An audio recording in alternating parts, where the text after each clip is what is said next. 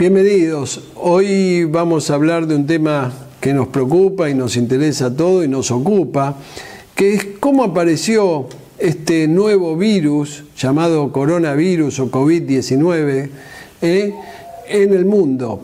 Todos sabemos que a partir de un mercado en China, en la ciudad de Wuhan, eh, realmente, aparentemente, hasta lo que se sabe, que hay gente que pudo consumir por ejemplo, en este caso, murciélagos, eh, o no cocinarlo bien, o también se llama que pudo haber, digamos, transmitido a un mamífero que se llama pangolín, que es muy apreciada la carne del pangolín en los mercados chinos. A partir de ahí apareció una neumonía rara, que al principio no se sabía qué era, eh, en China, y esto llevó realmente a que el virus, cuyo epicentro fue Wuhan, la ciudad china, se empezó a esparcir por el mundo. ¿Cómo se esparció? Bueno, nosotros, las personas lo esparcieron.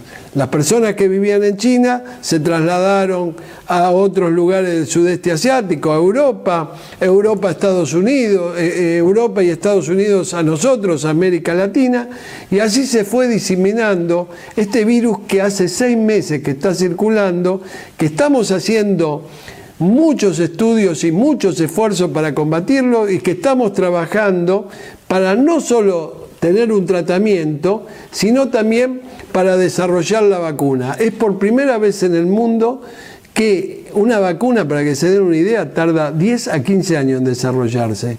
Hoy, aparentemente, ya hay procesos de vacuna que están en fase 2, que posiblemente puedan estar en septiembre.